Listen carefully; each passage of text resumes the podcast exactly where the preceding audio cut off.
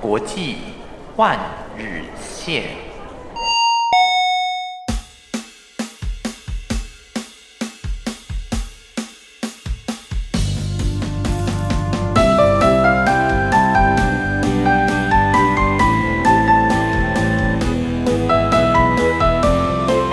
好，欢迎您。加入这个礼拜七月二十四号的国际野欢日线，我是海螺。许多人呢，可能在毕业的时候，也许你面对到的是暑假，你可能会玩的很快乐。但是呢，如果你毕业的时候是大学生或者是研究生，当然要面对就是职场或是继续升学的选择了。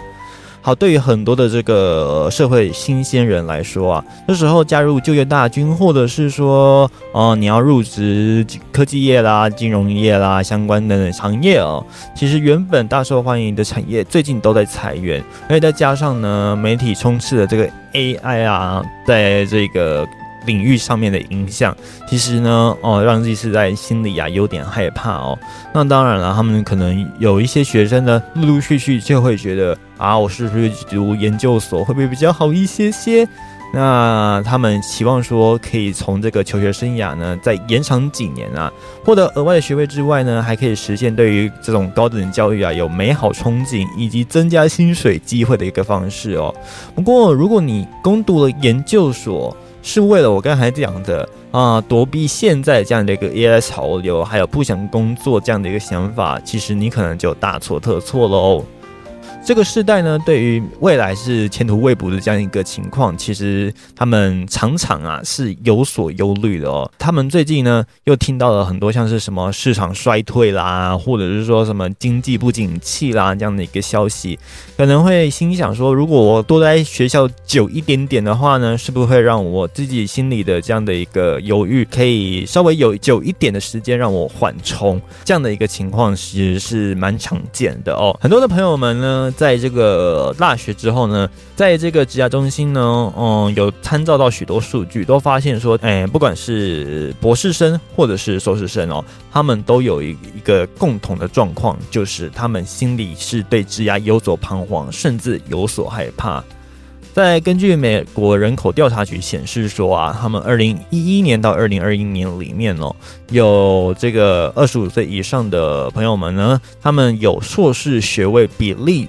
哦，这样的一个占比哦，是高达了百分之五十点二趴，而且呢，持有博士学位比例的人呢，更是呢大增了百分之五十四点五趴，也就是呢将近增加了一半哦。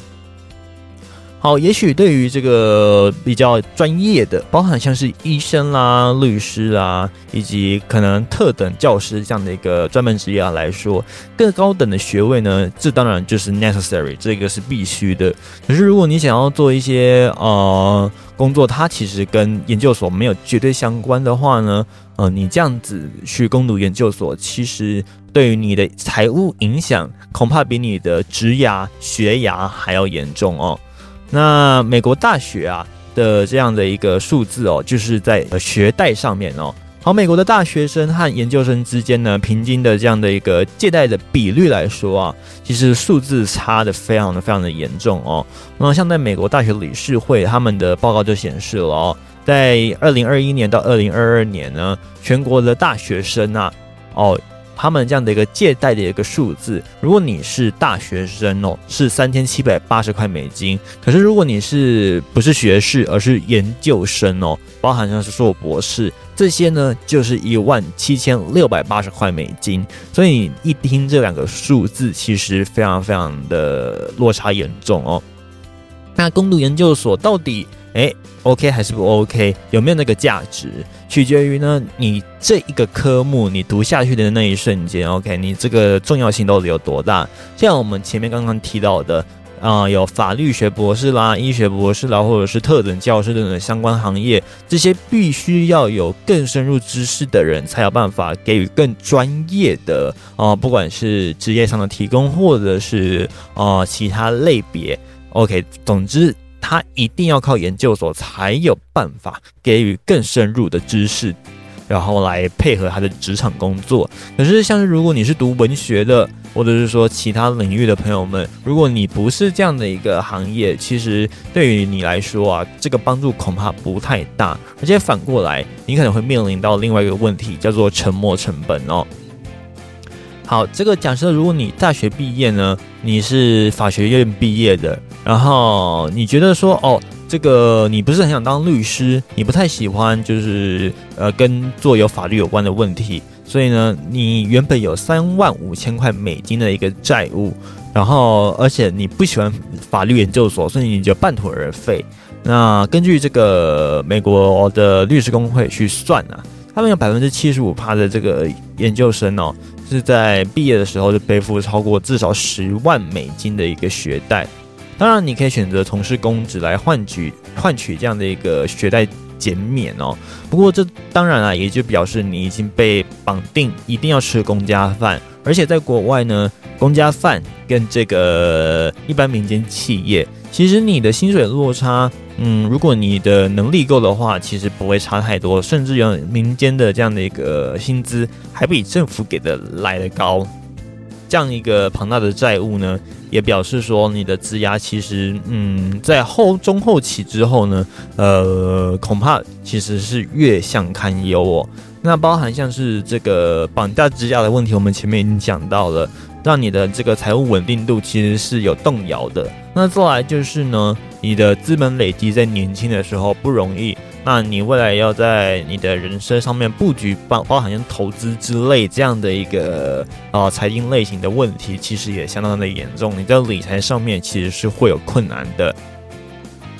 所以呢，这边呢，嗯，美国就有专家学者啊，提供了两个建议方案，你可以思考看看到底要不要继续走研究所。第一个就是呢，呃，如果你有有一个可以寻找到学费报销的这样的一个呃直系，例如说哦，这个学校它有提供奖学金，然后如果你的能力够，你有参加过足足够的比赛，甚至是你可以拿出一定的成绩，让他足以证明说哦你是值得这样子做的，OK，他当然就会自然把奖金颁给你。那当然你的学贷减免，甚至是你不用付钱都是有可能的。那当然你这个大学的机会当然不多，所以呢。很容易帮手帮脚的情况底下，这个第一个选择，你可能就要仔细寻找。再第二个呢，就是如果说你